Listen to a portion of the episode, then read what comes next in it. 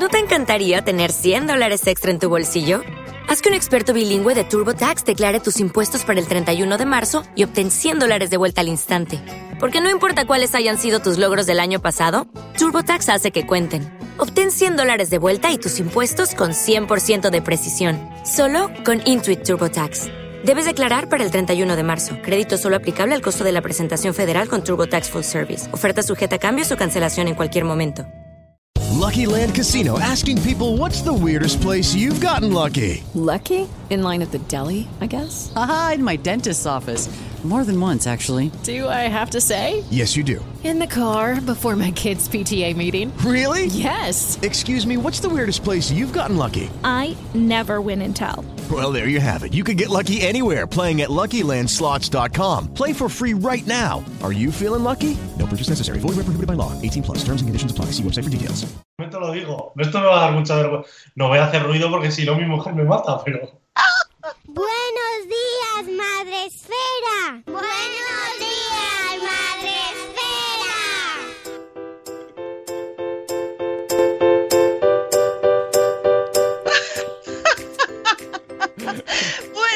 días, Madre Espera. ¿Qué tal? Buenos días con eh, ukelele incluido. Buenos días, Gonzalo, de dos pediatras en Hola. casa. ¡Ay, qué madre mía! Esto es una maravilla. Tenemos invitados con música. Quita la fecha, Sune, que ya me he enterado. Ya te la has memorizado. 11 de julio, miércoles, y estamos aquí un día más, madrugando. Su mujer le mata, le están poniendo en el Sí, chat. en, en, en el. En, claro, Spring dice en ukelele, sí, se ha puesto con un ukelele. A, Sí, pero Luego no- subo la play. foto, luego subo la foto que le he hecho Ha foto. hecho, ha hecho playback de, de la intro en Facebook. Ya lo prometí, no podía ahora decepcionar aquí a la afición. Bueno, y sobre todo me gustó mucho la contestación, ¿no? El ukelele está asociado a que no dormís por las noches, entonces estás como, venga, voy a tocar el ukelele por la mañana. Es cierto, un súper desayuno, no es que estamos así de espíricos de no dormir. Eso Así es que, sois pediatras hipsters, si tocáis el ukelele. Estáis en la consulta con el ukelele. Pues es mi regalo de Reyes de este año, así que Qué bueno, los del a chat. ver si se- lo, se lo consigo inculcar a, a- a Guille. cuando, has, cuando has estado hablando, ya estábamos en, en el aire y están diciendo: ¿Qué pasa? ¿Que su mujer le mata? ¿Qué pasa? ¿Qué pasa?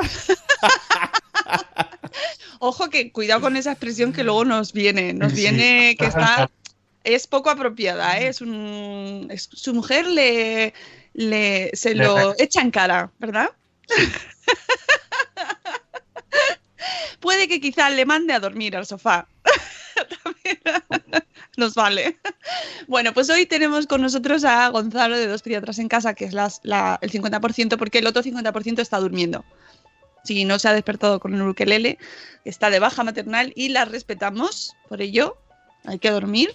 Pero eh, Gonzalo se viene hoy con nosotros para hacer un repaso veraniego de las principales dudas que tenemos los padres cuando acudimos a la consulta del pediatra y tanto en verano ya durante el proceso veraniego como antes. Así que hoy vamos a hacer, preparad dudas si tenéis. Nosotros tenemos listadito, pero ya sabéis que podéis utilizar el chat y los medios de comunicación habituales para preguntar a Gonzalo, que además del ukelele, pues viene con sus deberes hechos. O sea que ya veréis cómo no nos da tiempo a tocarlo todo, ya veréis. De todas formas, ya sabéis que eh, Gonzalo está muy activo siempre en Twitter y le tenéis ahí para el alcance. Pero antes, antes de la consulta del pediatra, vamos a saludar a nuestros amigos que ya sabéis que podéis vernos eh, en Facebook Live cada día en directo y eh, participar también tanto en Facebook Live como en el chat de Spreaker, que es donde estamos, pues está todo el mundo ahí entrando. Están haciendo, esperando para entrar a la consulta, Gonzalo. Y la prime es nuestra amiga Zora Grutuis, que nos. Zora Grutuis, que se dice apropiadamente. Zora Grutuis nos dice: Bolas, buenos días, Catherine Ortiz, buenos días, que nos escucha haciendo deporte. Muy bien, es la mejor hora, porque ahora no hace tanto calor ni sol, así que muy bien. Luego ya, imposible, prácticamente. Solo en la piscinita. Buenos días, Judith en la burbuja. Buenos días, Olga de mis niños y mis libros. Buenos días, Sarandonga de la Maternidad Today. Buenos días, Marina de Talla Tancor. Hola, mamá sin red. Buenos días. ¿Quién más tenemos por aquí? Nanok, que os dice, Olis. Hoy no hay Facebook Live. Sí. Sí, sí que hay. Creo que era una afirmación, que ella no estaba en Facebook Live. Ah, vale. Es que no sabía si estaba el signo o no. Entonces, Ya. buenos días, un papá vago. Buenos días, buenas noches, Juan Manuel, desde México, desde la oficina. Nos escucha. Ánimo, ahí por la noche trabajando en nuestro superhéroe preferido, superhéroe. Buenos días, Eduardo del Hierro y su Santa Teresa desde el coche, que sé que nos escuchan Desde el, desde el coche de hierro. desde el, desde el carruaje de hierro en su vuelta al trono del hierro, la familia del hierro. buenos días, buenos días. Juan Manuel vive en Alcorcón. buenos días, va por nosotras, Iván Pachi. Buenos días, un papá Montessori. Oye, tenemos mucha gente hoy que viene a la consulta, Gonzalo. Eso es porque el tema interesa. ¿Por dónde empezamos? Yo qué sé. Vamos a empezar por, por ejemplo, corte de digestión, que es el último que has publicado. Sí. Clásico del verano. Clásicazo del verano, el corte de digestión. Sobre todo que cuando lo vi dije, bueno, esto va a ser otra vez el bulo este de que El antes nos lo decían mucho nuestras madres y como todo lo que nos decían nuestras madres antes parece que ahora no funciona, pues digo, pues otro más. Sorpresa. Pues no, es, es real como la vida misma. ¡Ah! Así que. O sea, lo que pasa es que sí que es verdad que los cortes de digestión son muy poquito frecuentes. Entonces, si eh, el riesgo existe. Es que si pusiéramos a bañar a niños después de comer, a muchos niños, la gran mayoría no tendría un corte de digestión, con lo cual eso nos podría dar la falsa impresión de que no existen, pero el caso es que no, no es así, ¿no? Entonces, lo importante es entender por qué se produce un corte de digestión, que es lo que nos va a ayudar a, a- a que los papás entiendan por qué esos niños después de, de comer es mejor que se queden un rato eh, tranquilos antes de, de volver a bañarse. ¿En qué consisten los cortes de digestión? Porque como realmente lo hemos oído toda nuestra vida, pero yo no he visto nunca ninguno, pues por saber qué síntomas tiene. Pues mira, un corte de digestión, todos sabemos que cuando comemos, la comida que hemos comido pues tiene que ir al estómago, luego tiene que pasar al intestino y ahí es donde se va a hacer la digestión para absorber los nutrientes que, hemos comido, ¿no? Pues bueno, para, hacer eso el cuerpo le destina energía, es decir, aunque pues gasta energía y concentra toda su atención en, en procesar todos esos alimentos para pasar los, los nutrientes a la sangre, ¿vale? Pues si hacemos otra actividad a la vez que estamos haciendo la digestión que robe esa energía, pues es lo que daría lugar al corte de digestión. Durante el proceso de la digestión, una gran mayoría de la sangre que circula por el cuerpo, nuestro cuerpo la, la lleva al intestino, ¿no? Para llevar toda esa energía que estamos comentando. Si empezamos a hacer otra actividad que requiere de energía, que requiere de sangre para poder llevarla a cabo, pues el intestino diría, oye, que no estoy teniendo toda la energía adecuada para, para hacer la digestión y entonces todavía empezarían se, daría lugar a ese corte de digestión, ¿no? que es como el nombre muy coloquial, el nombre médico se llama hidrocución, que es un nombre muy raro, que además no se entiende ni, ni- ni para qué, es mejor decir corte de digestión, y entonces empezarían los síntomas que estamos diciendo típicos del corte de digestión, que son dolor abdominal, me encuentro mal, puedo tener vómitos, puedo tener mareo, ese tipo de cosas. Pero ¿vale? entonces, no, no Entonces es importante conocer sobre todo las actividades que te pueden llevar a que esa energía que tienes que destinar a hacer la digestión, pues se destinen a otra cosa. Lo más conocido de todo, bañarnos. ¿Por qué? Porque eh, al meternos en el agua, el cuerpo se tiene que acostumbrar a un medio líquido, un medio que está frío, es una actividad diferente, ¿no? Y entonces normalmente cuando nos bañamos lo que ocurre en la piel es que la piel se nos queda fría, con lo cual nuestro cuerpo tiene que mandar sangre a la piel, entonces si estamos mandando sangre a la piel, no la estamos mandando al intestino y podría tener lugar el corte de digestión. Pero no solo eso, también podemos tener corte de digestión si, por ejemplo, nos ponemos a hacer deporte justo después de haber comido. Por eso, eso lo vemos, los futbolistas que tienen un partido a las 5 de la tarde están comiendo a las 12 de la mañana, porque no van a comer, podrías decir, no, voy a comer muy cercano al partido para tener mucha energía justo antes de hacer deporte. Pues no, lo que hay que hacer es comer con tiempo A para que la digestión esté hecha y toda nuestra energía pueda estar destinada a, a, a hacer la actividad que queramos. También, por ejemplo, si nos ponemos a tomar el sol y hace mucho calor, pues el, el- el cuerpo tiene que refrigerar todo ese calor que estamos reci- recibiendo y va a quitar energía a hacer la, la digestión. O sea, que, tumbarnos a tomar el sol tampoco, pues no es lo aunque más no estés haciendo nada. Claro, sobre todo por eso. A ver, lo normal es que no pase nada, pero sí que tiene riesgo de tengo mucho calor, me pongo a sudar, estoy destinando energía a hacer todas esas actividades, con lo cual lo mejor, es eh, descansar después de haber comido. Depende un poco de cómo sea la comida que hayamos hecho. Si hemos hecho una comida copiosa o hemos hecho una comida eh, más ligera, pues habrá que esperar entre una hora o incluso llevarlo hasta las tres horas. O sea, depende de la cantidad de, la, de comida, pues más o menos el tiempo de después, ¿no? O sea, que si te comes un, un bocata o un sándwich, pues no es Claro. el mismo tiempo, comparable a, un- a meterte una paella.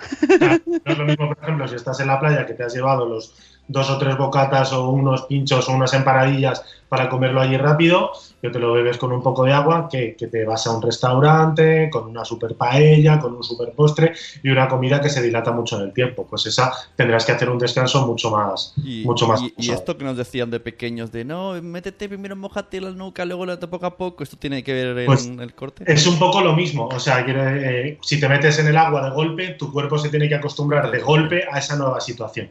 A ver, a lo mejor no hace falta lo que dices de las abuelas de mojate primero la nuca, mojate luego la frente, la tripa, pero es un poco la misma idea, o sea, lo que no tienes que hacer es meterte de golpe, pues siéntate en el bordillo, mojate un poquito los pies, luego échate un poco por los brazos, te vas metiendo poco a poco y te metes en el agua. Y lo mismo para hacer deporte nadie se pone, bueno, por poder lo puedes hacer, ¿no? Entonces lo que decimos siempre, te puedes poner a correr a la máxima velocidad nada más empezar tu actividad, pero lo suyo es ir calentando poco a poco que tu cuerpo se vaya acostumbrando a esa nueva situación.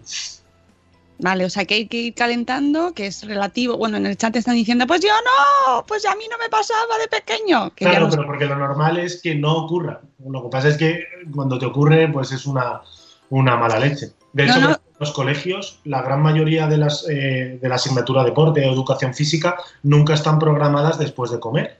Precisamente por esto, porque no vas a poner a un niño que ha comido a hacer deporte. Luego es verdad que después de comer viene el recreo y en el recreo es donde más corren los niños. Ya ves. Bueno, yo sí que recuerdo, yo creo que yo personalmente he tenido un corte de digestión y fue en el colegio, después, después de una comida, hacía calor y nos pusimos a jugar al fútbol después de comer y empecé con mala sensación, dolor de tripa y tal, y descansando pues se acabó pasando, pero no fue, no fue nadando, fue al revés, fue con... Esto es maravilloso para que después de, ahora en verano sobre todo, después de comer, ¿qué toca? Siesta. Esto digo, es la excusa perfecta para que los padres intentemos descansar un poco, no niño, no, no, no puedes salir a tal, tienes que... Lo ha dicho el pediatra, cariño. Tenemos que echarnos una siesta. Bueno, pues yo creo que con ese tema más o menos lo dejamos eh, que sí, que existe el corte de digestión y que hay que cuidar un poco pues esa, ese tiempo de después de comer y para no cambiar de actividad tan bruscamente, ¿no? Y Eso que es. preparar al cuerpo. Luego, ¿qué más tenemos? Espera, espera, mira, pregunta, ¿puedes morir de un corte de digestión? Pues por, por poder puedes morir de un corte de digestión. Madre mía. De hecho, eh, esto es historia de la medicina.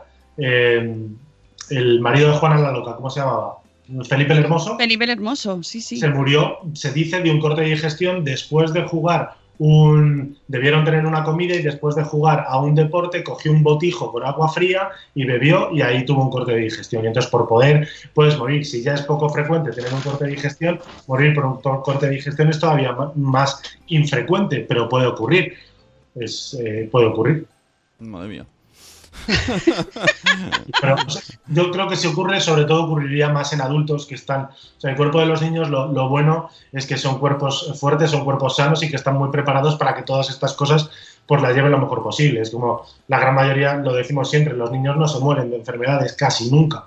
En cambio, los adultos, con la misma enfermedad, una neumonía en un abuelito, te Eh, puede matar. bueno, también lo que se ve Fácilmente. En un niño, pues es infrecuentísimo. Lo que se ve mucho en verano, que creo que también está el tema por ahí, aunque a lo mejor lo digo desordenado, es el- los golpes de calor, ¿no? Sobre todo en- en- se, Sí. se ve más en personas mayores. Es, eh, sobre todo en personas mayores. Las personas mayores, y si quieres nos metemos ya con las insolaciones Sí. y el golpe Sí. de calor, eh, las personas mayores les pasa un poco como los niños muy pequeños, que empiezan a tener, digo personas muy mayores, a ver, las personas de 65 años no son mayores, son gente todavía joven, me refiero los abuelitos a partir de 80, 85 años, una de las funciones del cuerpo que se va perdiendo es la sensación de sed. Entonces, al no tener sensación, tanta sensación de sed, no recuerdan tanto tener que beber y entonces pueden deshidratarse en esos golpes de calor, porque al fin y al cabo un golpe de calor es una manifestación de una deshidratación. Un golpe de calor lo que nos provoca es que el cuerpo no se adapte a ese calor que está sufriendo con altas temperaturas, sude mucho, se produce una deshidratación, una alteración iónica y eso produce los síntomas del golpe de calor, que por otra parte son muy parecidos al, síntoma, al, al corte de digestión. Pues puedes tener mareos, puedes tener vómitos, puedes tener dolor de cabeza, puedes sentirte mareado. Esa sería la insolación. Y el golpe de calor es cuando eso va al extremo, se- el cerebro se altera, se altera el termostato que tenemos en el cerebro para la fiebre y entonces aparte tenemos fiebre, ¿vale? Que sería como el grado máximo de una insolación. Mm, Mira, Inchel dice, en la residencia tengo que ir detrás para que beban agua. O sí que es verdad que es un jolín. Pues eso, pues es un poco lo mismo que hay que hacer con los niños. O sea, los niños Claro.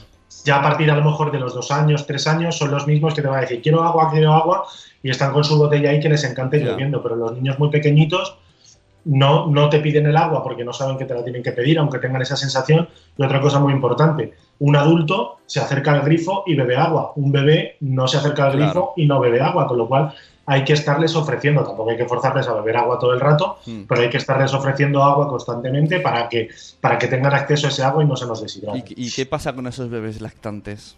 ¿El agua, el agua de la nevera?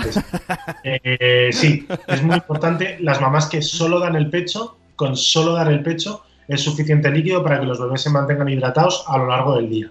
¿Vale? Sí que es verdad que en esta época del año vemos a muchas mamás que dicen, yo hago lactancia materna exclusiva y te encuentras que llevan un biberón de agua en el carrito. A ver, por poder se puede hacer. Sí que es verdad que también la, la Organización Mundial de la Salud y las GAN, que es la Sociedad de Digestivo Europea, considera que los niños que se les da agua ya no hacen lactancia materna exclusiva, un poco en protección de lo que es la lactancia materna exclusiva. Pero lo que tienen que entender esas mamás es que lo que, con darle más frecuentemente el pecho estarían suficientemente hidratadas. Además de toda la tetada, es decir, de toda la leche que recibe un niño al hacer una, un- una, una toma completa, la primera parte sobre todo es agua y la segunda parte son más los nutrientes. Entonces vemos los niños que toman mucho el pecho durante verano lo que hacen es estar bebiendo agua, bebiendo agua, bebiendo agua. Sí que es verdad que es un poco peñazo para las mamás, pero no es lo que ha pensado la naturaleza para que esos bebés estén bien hidratados. ¿Hasta qué edad eh, con- mm, incluimos esta etapa en la que solo pecho y no hace falta agua? La lactancia materna, lo que es la recomendación de todos los organismos es hasta los seis meses, ¿no? Entonces, pues hasta los seis meses, si estás dando el pecho, pues hasta los seis meses solo pecho. De ahí en adelante, pues si sigues dando el pecho, pues te sirve lo mismo. O sea, tú llevas tu propia botellita de agua incluida en ti misma, pero bueno, a partir de esa edad, como ya están tomando otras, otros alimentos, no, no robaría tanta importancia dar agua a lo que es el pecho. A partir de esa edad les podríamos ofrecer agua sin, sin problema. A ver, por dar agua por debajo de los seis meses tampoco pasa nada. Muchas veces nos vamos al otro extremo. Muchas mamás nos dicen, yo es que, vamos a ponernos en otro extremo, mamás que dan biberón por lo que, por lo que han decidido su, su decisión. Y nos dicen, ¿y yo puedo dar agua a mi hijo? Joder, los biberones se preparan con agua. Con lo cual, Claro. Y, y una sentido pregunta... común, ya les estás dando agua al darles un biberón. Pues si quieres les da- darles un biberón con agua en vez de con leche, pues también mejor. Una pregunta que no sé si es absurda, me ha venido a mí ahora. Eh, ¿Beber mucha agua es malo? Porque hay niños que tú les pones así como un, biberón de agua para que vayan y se pueden est- estar horas y horas y horas bebiendo. A ver, no, no es ni bueno ni malo. O sea, lo bueno que tienen los. eh, seguramente un adulto, una- un abuelito mayor, sí bebe. Yo, no, yo soy pediatra y tampoco me quiero meter mucho en ese tema, pero por lo que hemos estudiado, sí que es verdad que un adulto, una persona mayor, seguramente no tenga el riñón, que es el órgano del cuerpo que nos ayuda a gestionar todo ese agua que ingerimos, tenga ya un cierto grado de insuficiencia renal y a lo mejor no pueda gestionar todo ese agua que bebemos. Por fortuna, los niños eh, tienen los riñones impecables, están en la flor de la vida y si tú bebes agua en exceso, lo que va a hacer tu riñón es hacer pis en exceso. Entonces no es ni bueno ni malo. Lo- deberíamos beber lo que nos toca beber. O sea que si a un niño le apetece beber, déjale beber. Si bebe agua en exceso, lo que va a hacer es eh, hacer pis, va a orinar. Así que tampoco pasa nada. ¿Cuáles son los síntomas de la deshidra- deshidratación en los niños? Pues la deshidratación, eh, hay diferentes tipos de deshidratación dependiendo del tipo de deshidratación que se tenga. Pero bueno, eso es una cosa muy técnica. Eh, para los pediatras, cuando la clasificamos, cuando ya les vemos en el hospital, se han perdido más líquido o han perdido más iones, porque depende de una cosa o de otra, eh, tendrían un tipo de deshidratación. Pero eso sobre todo es importante para nosotros, para luego el manejo que vamos a hacer con ellos. Porque lo que es los síntomas que va a haber un padre son todos muy parecidos. Va a ser un niño que va a empezar con mucha sed, es el típico niño que pasa de eh, no tener mucho interés por el agua o que solo va a beber un poco si le ofreces al biberón, a que si le das el biberón va a coger el biberón y si se lo intentas quitar de la boca no va a querer soltarlo. Eso lo vemos muchas veces cuando tenemos un niño con una gastroenteritis o con vómitos que le damos el, típico suero con jeringa para ver si están tolerando en el hospital, que cogen la jeringa y no quieren soltarla porque tienen mucha avidez por, la, por, por el agua, ¿no? por el suelo. Pues ese es uno de los síntomas. Luego empezaríamos a ver, a medida que van pasando, eh, va empeorando el cuadro, que el, el cuerpo se deshidrata, entonces pierde agua, entonces vemos que los ojos se empiezan a hundir, los ojos entran para adentro, salen para afuera, dependiendo de lo deshidratado que esté un niño. Sí, ese es un signo que, que vemos frecuentemente. Empezarían a llorar sin lágrima, la boca se quedaría sin saliva. Es el típico niño que "Ah, no, es que ha tenido muchos vómitos, ha tenido diarrea. Llegamos al hospital, yo lo primero que hago es le quito el chupete para ver si el chupete tiene babas o no tiene babas. Y luego, si va más adelante, pues el riñón, lo que decíamos, el riñón ahorra agua, no me están dando agua, pues voy a ahorrar agua. Entonces serían niños que empezarían a hacer pis, menos pis, harían, mojarían menos los paños. También para saber si un niño está deshidratado, ya no sé si en verano, pero sí si ha tenido mucha fiebre y tal, dicen que le miremos la piel, ¿no? Si se le, si le hace Sí, un pellizquito. lo que pasa es que si, si, si a un niño se le seca la piel, son niños que si les, si les cogemos la piel y se la retorcemos, se quedan como arrugadillos. Para, para que lo entendáis un poco, si os acordáis de cuando eh, nacían vuestros hijos, eh, esos dos o tres primeros días de vida, la piel de los recién nacidos estaba un poco como arrugada, pues sería un poco lo mismo. Lo que pasa es que si tú llegas al grado de que la piel de un niño está arrugada por deshidratación, ya vamos tarde. O sea, ese niño seguramente va a haber que ponerle un suero intravenoso porque se ha deshidratado de más. Y luego, pues otros eh, síntomas, pues el niño, si ya avanzamos, pues tendría tendencia al sueño, te podría tener mareo, pues todo ese tipo de cosas.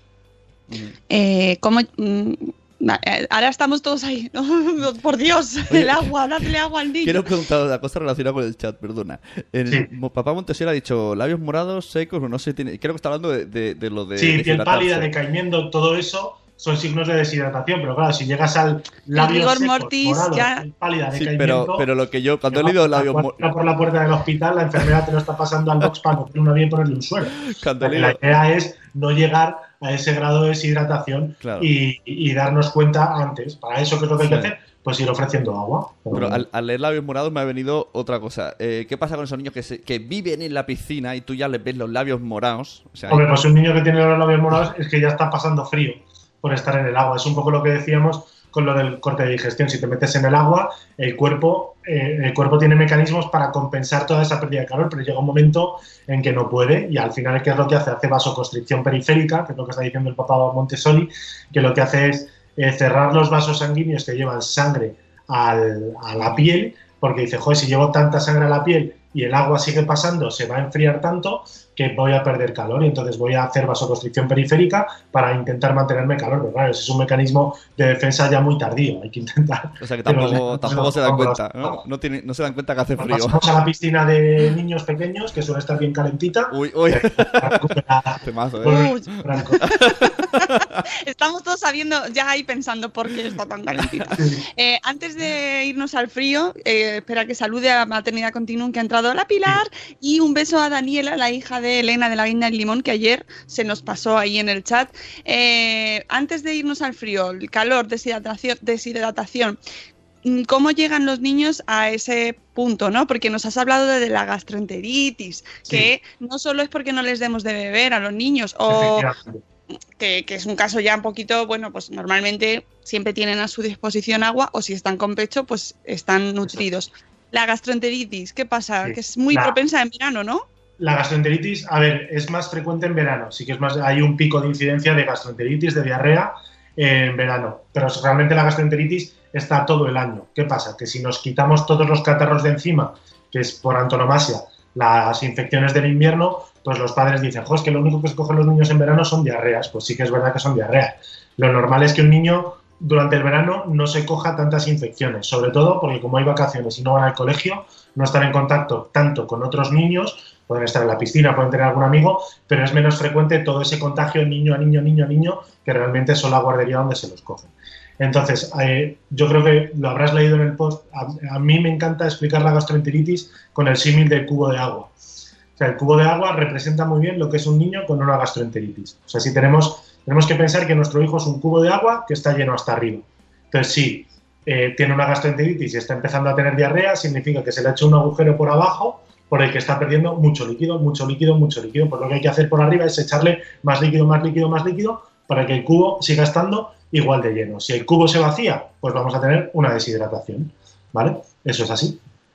Así Eh, que la parte, lo- el- por definir un poco, lo que define una gastroenteritis es la diarrea, pero aparte de, la, de lo que es la diarrea, que es el aumento en el número de deposiciones o que las deposiciones pierdan consistencia, pues podemos tener otros síntomas, puedes tener todo el cuadro clínico y tener fiebre, tener dolor abdominal o tener también vómitos, porque al fin y al cabo los patógenos que te provocan una gastroenteritis pueden infectar el tubo digestivo desde la boca hasta el último punto del intestino, hasta el ano. Si solo tienes el intestino, pues lo normal es que solo tengas diarrea, pero si se- también se te afecta el estómago, pues tendrás esos vómitos. Y cuando se le da el suero poco a poco se- es porque al entrar líquidos no lo acepta, entonces poquito a poco con el suero parece Eso, que va mejor. eso es muy importante. Eh, lo- a los niños no hay que forzarles. O sea, un niño que tiene, si tienes la suerte, entre comillas, de que solo tienes afectado el intestino, pues seguramente no haga falta que bebas el suero a sorbitos.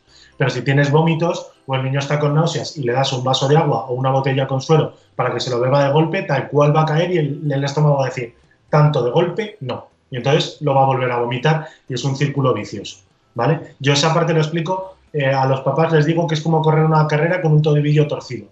Pues no es lo ideal, pero es lo que te toca. Si tienes una gastroenteritis con vómitos, tienes que beber porque si no te vas a deshidratar. Entonces lo que hay que hacer es ir poco a poco, que esa carrera que tienes que correr te lo permita. Si tú te pones a sprintar con un tobillo torcido, a los 200 me- metros tu tobillo va a decir, hasta aquí hemos llegado. Y pasa un poco lo mismo con el estómago. Si tú le fuerzas mucho a beber, a beber, a beber para que se deshidrate, el estómago va a decir, yo tanto golpe no puedo y va a echarlo. Entonces es muy importante ir poquito a poco, po- poquito a poco, cada 5 o 10 minutos una cucharita, una jeringuilla. En los bebés hay muchos papás que dicen, pero ¿hace falta que sea con la jeringuilla? Digo, a ver, obligatorio con la jeringuilla no es. En el hospital normalmente les damos la jeringuilla porque es lo fácil, pero puedes dárselo con una cucharita o que beban un sorbito del vaso. No pasa nada. Lo importante es que sean poquitas cantidades cada poquitos minutos. Y a medida que va aumentando, eh, que va pasando el tiempo y que ves que tu hijo va tolerando mejor, pues puedes ir dándole más frecuentemente. Eh, lo de darles acuarios, estas marcas y tal. prohibido. O sea, ya de, ya de por sí los niños no deberían be- beber ese tipo de bebidas. Entonces hay muchos, yo, yo sé que hay muchos médicos de familia, médicos de adultos que siguen mandando eh, Aquarius o cualquier bebida de estas para deportistas porque tienen Isotónicas, que no salía. Pero es muy importante esto ya, el que entienda un poco de, de física y de química lo entiende muy fácilmente. El agua en el intestino se absorbe porque nosotros tenemos sal en el cuerpo.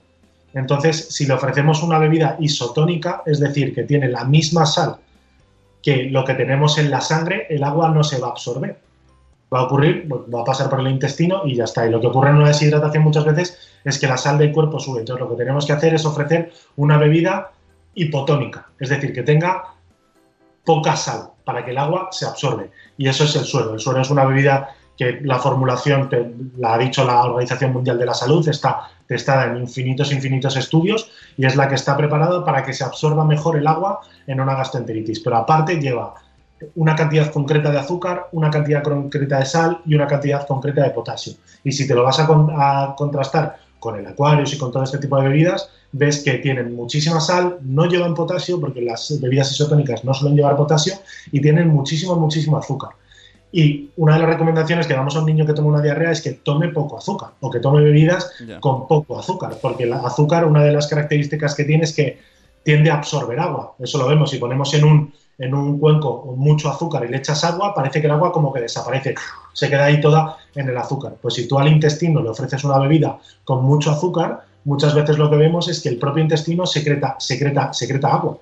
Entonces perpetúa la diarrea. Entonces no es extraño ver al típico niño que lleva cuatro o cinco días con diarrea, que por lo que sea los padres no lo saben, no es que le estoy dando Aquarius y es que sigue con diarrea. Y dices, quítale el Aquarius, dale suero y en 24 o 48 horas pasa de tener a lo mejor 8 o 10 deposiciones a tener mm, dos o tres, lo, lo que se considera más normal. Tú sabes la, Mm. la de peleas que nos vas a generar con la familia, ¿no? Con esto. Yo ya he tenido Sí, estas peleas. Sí, sí, yo- Y- mi padre es médico de familia y hasta que yo le he convencido de que el, el Aquarius no hay que darlo, pues eh, ahí hemos tenido nuestros malos. O es- bueno, es que esto, lo, lo recomendado, ¿no? Eh, bueno, yo no sé si será lo recomendado o no, pero yo recuerdo la limonada esta que se hacía. A ver, la con- limonada alcalina, que es lo que tú estás diciendo, es el suero. Lo que pasa es que si haces una limonada alcalina perfecta, se- te sale un suero, un suero del hipotónico. El problema es que quien tiene en casa, claro, una punta de un cuchillo y tu cuchillo es así y el cuchillo del de Bilbao es así de grande. Una- dos cucharaditas al final, las proporciones que salen en una limonada alcalina no se ajustan a lo que tienen que ser y podemos dar un líquido muy parecido al de las bebidas para deportistas. Entonces, Lo ¿dó- ideal ¿dónde se compra el suero? en las farmacias. Entonces los hay, de- además la industria farmacéutica ya sabemos cómo funciona y en esto sí que ayuda mucho a los niños y hay de infinitos sabores e infinitas presentaciones. Antes yo me acuerdo cuando hice la residencia hace 10-12 años que solo había un tipo, que era el, el típico de sobrecitos naranja, que sigue habiendo en muchos sitios, que ese funciona fenomenal. Pero o te gustaba ese sabor o ibas fastidiado. Y- Y entonces ahora hay sueros que tienen muy poquito sabor, sueros que saben a Coca-Cola, sueros que saben a frutas, un montón de cosas diferentes. Hay diferentes presentaciones.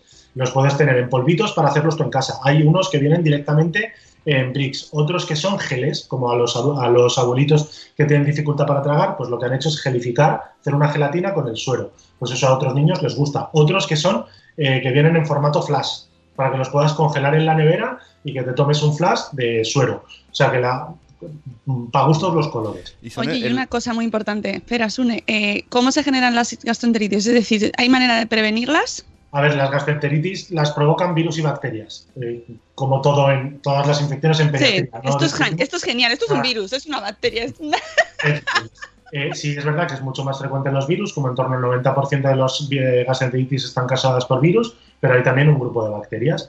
Y la forma de contagiarse es, volvemos a siempre lo mismo en esta, a esta hora, fecal oral. O sea, son, excretamos en heces los virus o las bacterias, el niño se rasca, toca el chupete del amigo, el chupete del amigo luego va a la boca de otro y ya nos hemos contagiado. O la cuidadora de la guardería, que tiene que cambiar infinitos pañales y por lo que sea que un niño se ha manchado, no se ha puesto los guantes o luego no se ha lavado también como eh, debería las manos, luego toca otro niño y es un círculo vicioso. Con lo cual, lo más importante de todo es que los papás cuando vean a un niño a ver, ya nos debemos lavar las manos después de cambiar un pañal de nuestros hijos, pero debemos acentuar las medidas de higiene si vemos a nuestro hijo con diarrea. Y nos tenemos que lavar bien, bien, bien las manos, incluso utilizar las soluciones de alcohol. Y si tienes a, un- a tu hijo con diarrea, te puedes comprar unos guantes de estos de vinilo, como los que tenemos en los hospitales, y no hay ningún problema, los utilizas y muchísimo mejor. Ujú. Yo- Lavado No, de manos. Virus y bacterias. Dirán los papás, ah, si las gastroenteritis las provocan bacterias, tendremos que tratarlas con antibiótico. Ah. Pues no, las gastroenteritis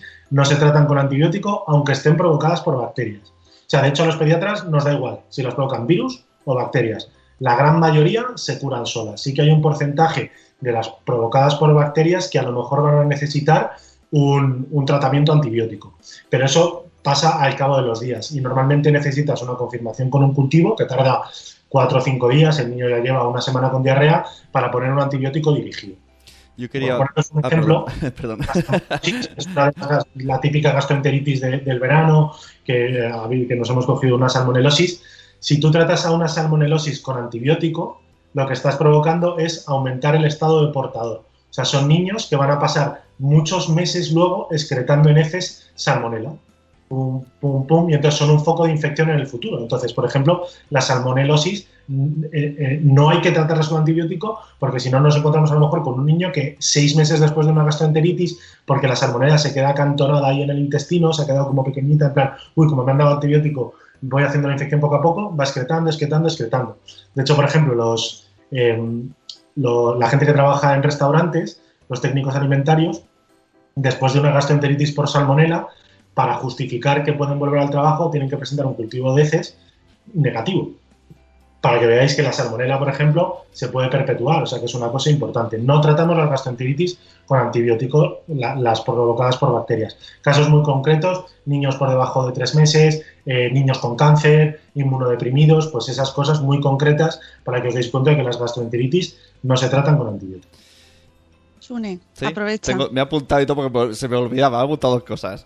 Eh, te vuelvo al tema sueros. ¿Es el mismo suero el de la gastroenteritis que le, que le ponemos para limpiar ojos que le ponemos para limpiar narices? No, ¿No? no, no, no, por Vale. favor, que nadie dé suero fisiológico Ajá. bebiendo a sus hijos.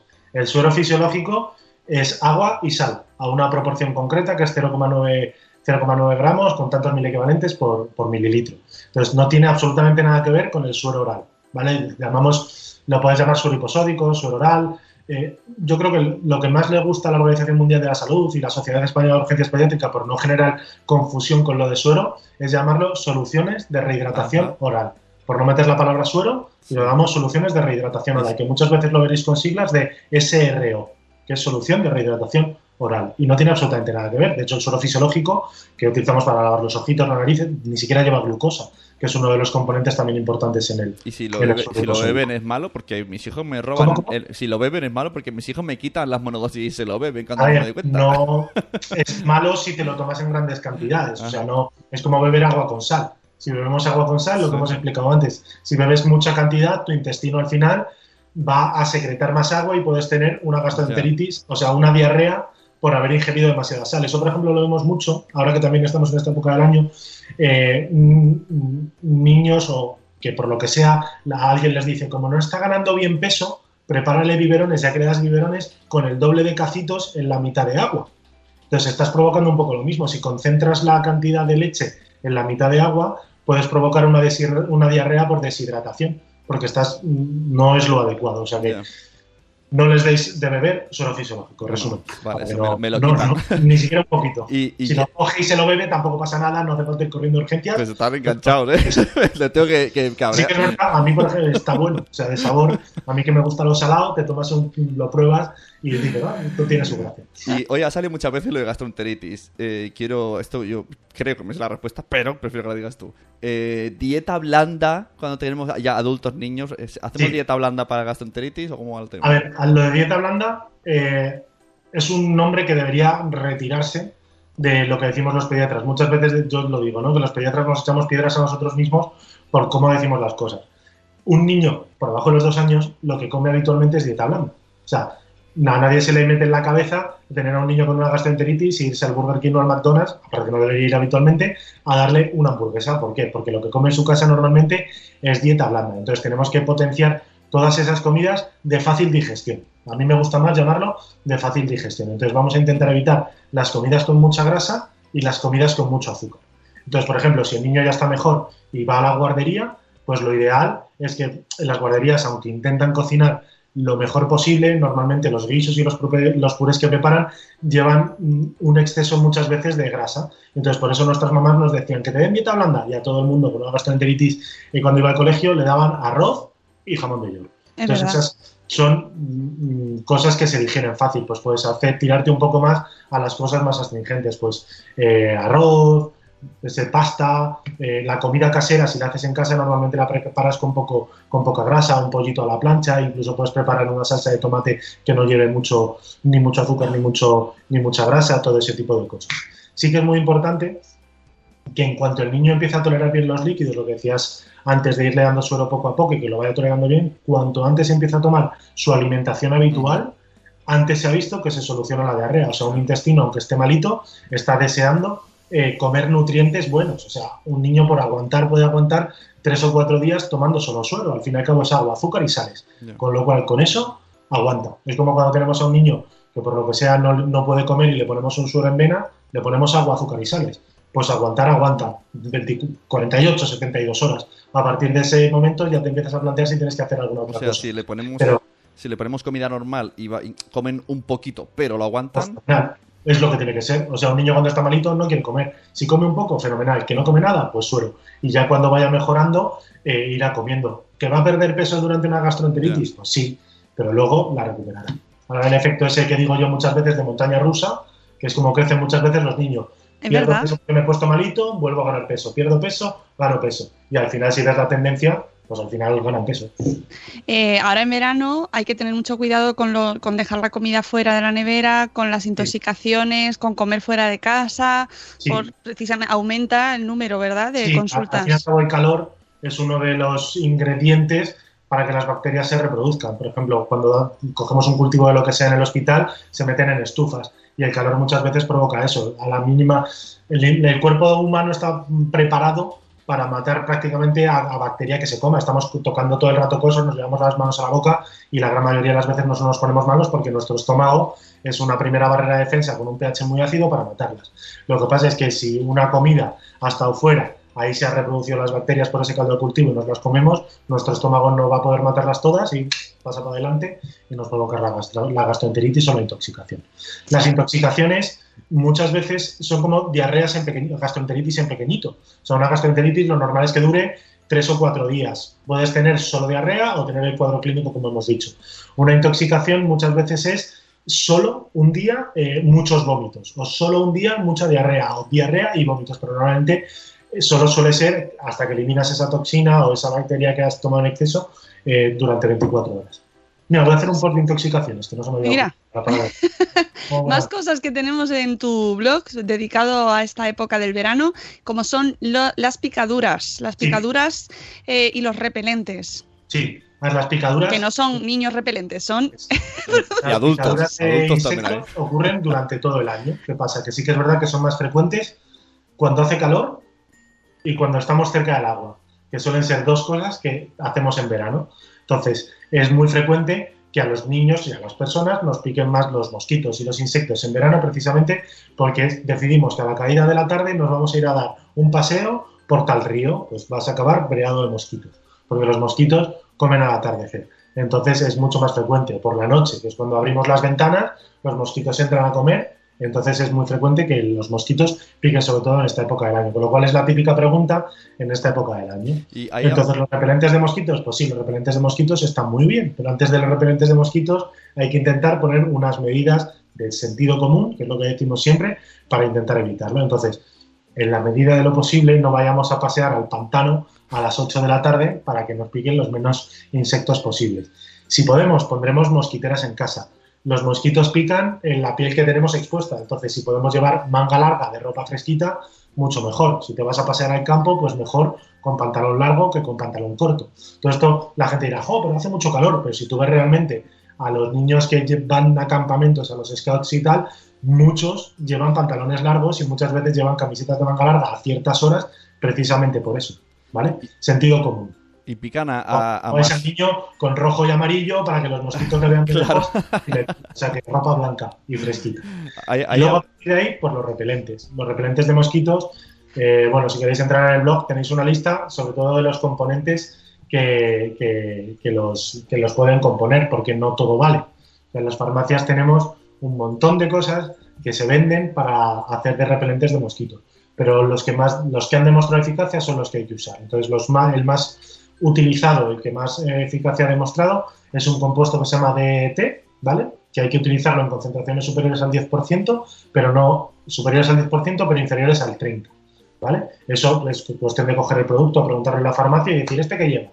Pues tal. Hay otro que es el IR3535, que también es un buen repelente de mosquitos, que también ha demostrado eficacia. Y luego están los aceites vegetales, que son la citronela y todo este tipo, que también hay repelentes hechos a partir de eso. Pero no todo lo que lleve citronela o lo que lleve ese repelente vale, porque los repelentes hay que ponerlos en la piel. El mosquito pica en la piel, con lo cual lo que tiene que estar es la piel impregnada de ese líquido para que el mosquito no quiera ir ahí. O sea, si tú pones repelente de mosquito en el ambiente, pues hombre, a lo mejor el mosquito no pasa por ahí, pero se va a buscar otro camino para llegar a donde quiere picar. Entonces, lo que hay que hacer es echarse el repelente de mosquitos en la piel. Nos dices en el post que el DEET no está recomendado en menores de dos meses. De dos meses, eso es. En los niños pequeñitos. A ver, realmente pasa un poco todo como en pediatría. En los estudios, seguramente a un niño de dos- menor de dos meses le pongas el DET y no le pase nada. Lo que pasa es que no hay un estudio que haya demostrado que sea seguro.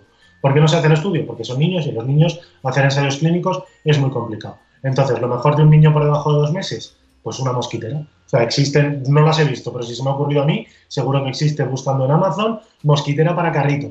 Y venderán una mosquitera para cubrir el carrito y poder dar un paseo sin que tal, pero fijo. O sea, eso seguro. Lo que has, lo que has dicho ahora, eh, lo de cubrir el carrito en verano, cuidado con los carritos Sí. y que la gente que los tapa. con lo de las insolaciones. No podemos cubrir. Yo tengo el carrito que nosotros tenemos, es un carrito con una capota ventilada. O sea, en verano llega y aunque sí que es el- la típica capota que puedes llevar hasta el final, está ventilada. Porque si tú metes al niño en un carrito hipercerrado. Le pones siete eh, cosas encima para que no le dé calor, ahí se va a reconcentrar el calor, va a subir un montón la temperatura en poco tiempo porque no hay ventilación y puede sufrir un golpe de calor.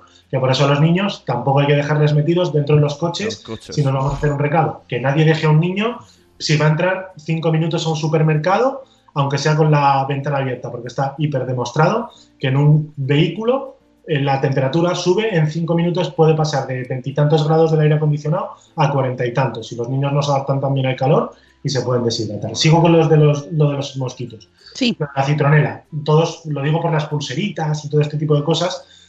A ver, la citronela es un buen repelente de mosquito, pero claro, es un buen repelente de mosquito si te lo echas en la piel. Si tú te lo pones solo en la pulserita, va a generar una nube de citronela a su alrededor. Entonces, como mucho, no te picará ahí. O sea, puede ayudar un poco, pero no te va a salvar. O sea, lo que pasa es que ya sabéis, y lo digo muchas veces, la industria farmacéutica diseña cosas que parecen que no están mal, que tampoco hacen daño, y muchos padres pican y compran todo ese tipo de cosas, cuando lo mejor es un buen repelente de mosquitos y ya está. Ujú. y, y, bueno, pues esas medidas que nos pones en el post de eh, no Sí. acercarnos a las zonas con más... Sentido común, lo que he Sí. dicho. pues eso, no ir a pasear a última hora de la tarde a donde haya mucha agua. eh, a ver, digo, dormir con las ventanas cerradas en casa, pues sería lo ideal, hace mucho calor. Pues ¿qué hacemos? Poner una mosquitera. Si no tenemos mosquitera, pues nos ponemos repelente de mosquitos para dormir por la noche, que tampoco pasa nada. Yo Me gustan- a las 3 de la mañana buscando el repelente de mosquitos, porque no lo encontraba para matarlo y dije, pues tomar leche. Habrá que poner. Me gusta mucho lo, lo que pones en el post de esto no sirve para nada. Los brazaletes que contengan repelentes químicos, los parches para la ropa con repelentes impregnados, los Claro, dispositivos electrónicos, Gonzalo. Pero si todos tenemos.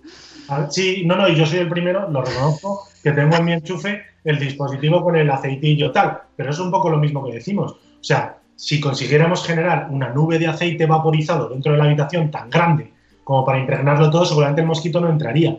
Pero claro, ¿qué va a ser? Pues va a estar muy alrededor de lo que puede tal, el mosquito se las va a buscar para atravesarlo, lo que sea, y a picarte. O sea, porque, reconozcámoslo, todos ponemos el dispositivo y todos nos despertamos al día siguiente con picadura. O sea, aún así lo seguimos poniendo. ¿Por qué? Bueno, pues porque el cerebro dice, me duermo mucho más tranquilo si lo tengo puesto y descanso, ya me despertaré a las Ya. 4 de la mañana con la picadura, que si me pongo a, ay, no lo he puesto, no lo he puesto, no lo he puesto, y no me puedo ¿Y, dormir. y por qué parece que según quien hay en casa, si hay una persona que le pican mucho, el resto no le pican y si no está, el Sí, resto es típico que se dice es que tienes la sangre dulce, te van a picar a ti, pues la verdad es que, pues no lo sé. Eso no, Es no sé si lotería. hay algún estudio que seguramente alguien lo haya estudiado, pero demostrar por qué uno sí y otro no, pues quizás eh, los olores que tenemos en ese momento sí que los mosquitos se guían mucho por los olores y lo que tal, pues a lo mejor te pican más en ese momento.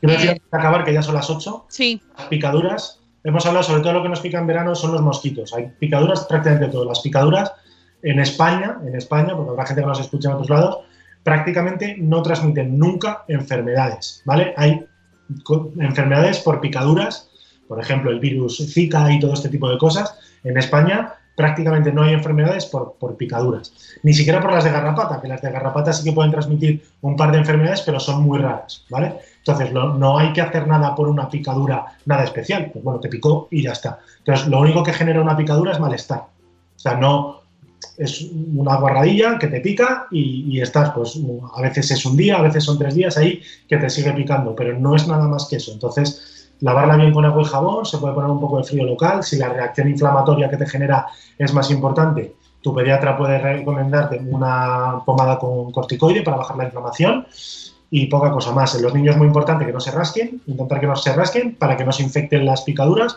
que es normalmente lo- la complicación que vemos. Entonces, Vale. lo digo porque muchas veces los papás van a urgencias con, es que le ha picado algo. Y es como, ¿qué hago yo aquí? Saco mi bola de cristal para ver qué bicho le ha picado. Porque es que, en serio, que nos da igual. O sea, son picaduras, les mandamos un antihistamínico vía oral si están muy molestos y poca cosa más y hay que tener un poco de paciencia. Vale, como son las 8.02, vamos a hacer la última recomendación así. Lo más importante en verano, Gonzalo. El consejo para padres Lo más ahora. importante en verano. Yo creo que el verano es un momento de disfrutar. Yo creo que lo puse en un pediconsejo el otro día de que los niños en verano deberían estudiar eh, poco, por no decir estudiar nada. Entonces lo que hay que dejar a los niños es que vienen de nueve meses en los que el sistema educativo que tenemos ahora es muy exigente, que les mandan muchos deberes y lo que tienen que hacer es seguir aprendiendo separado de, por, yo creo que por la experiencia. O sea, que experimenten, que hagan un poco lo que quieran. Un niño no va a olvidar lo que ha aprendido porque esté un mes, entre comillas, sin hacer nada. Leía, compartí también un artículo del colegio al que iba de, pequeño, que tiene el director, es un señor muy inteligente, en el que decía que a partir de que pueden, los niños pueden estar un mes sin estudiar, que no van a, que no van a perder lo, que aprendieron. Luego, además, al principio del curso siempre hay como un poco de repaso para reenganchar con lo que se aprendió. Así que dejemos a los niños descansar en verano, que lo vemos mucho los pediatras cuando llega junio, que nos lo traen a las consultas. Es que está muy cansado, es que no sé qué le pasa. Pues es que el curso escolar es muy exigente, así que dejemos descansar a los niños en verano. Y sobre todo que tengamos mucho sentido común. No forcemos a los niños a hacer cosas eh, para nada. Bueno, pues ya está. Yo creo que con eso hemos, hemos, triunfado. Bueno, yo sí, hay que forzarle para hacer la siesta. Eso sí, a dormir, a dormir, a dormir. Es una película tranquila que es justo el, el, momento adecuado para que descanse. Eso, y los padres nos vamos a otro lado. bueno, amigos, pues nada, Gonzalo, muchísimas gracias. Eh, un repaso fantástico y ya sabéis, en su blog, pues va publicando posts y cada semana, cada Sí, publicáis un montón. Sí, eh, yo con un creo que ahora montón. en verano tendremos que bajar un poco el ritmo. ¿no? Porque Hay si que no, bajar. En vacaciones. Sí, pero además Sí. luego la gente está de vacaciones y no lo lee. O sea que Claro. hay que es un poco las dos cosas. Está demostrado. En agosto, mm, en julio aún os dejo, pero en agosto la gente se va de vacaciones todo el mundo. Así que luego ya en septiembre dejar retomamos. el olvidado en casa. Pues yo abogo, yo abogo a que publicáis mucho más y entonces los que no habéis estado nunca en los puestos de arriba del ranking Madresfera veis, veréis ya el subidón. Eso se hace. Bueno, amigos, pues eso, que paséis unas vacaciones estupendas, Gonzalo, y Bien. dale recuerdos a Elena también. Sí, sí, Y, y nada, que ya nos volveremos a ver en septiembre a la vuelta de la temporada. Amigos a todos, eh, mañana viene Nuria de nueve meses y un día después, a mí- eh, os aviso, para que estéis en directo, que nos va a hablar también de qué hacemos con los niños en verano. Que ya nos ha dicho Gonzalo, que disfrute, que disfruten mucho. Bueno, pues Eso. mañana viene Nuria a contárnoslo. Amigos, nos vamos, que paséis un miércoles maravilloso. Os queremos mucho. Cuidado, del, cuidado con el sol, que no nos ha hablado, no nos ha dado tiempo, pero cuidado con el sol y por la sombra. Hasta luego, Mariano. Adiós. Adiós. Hasta mañana. Hasta mañana.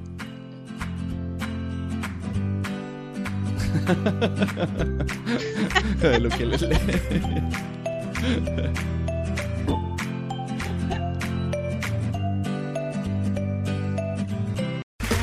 Okay, round two. Name something that's not boring.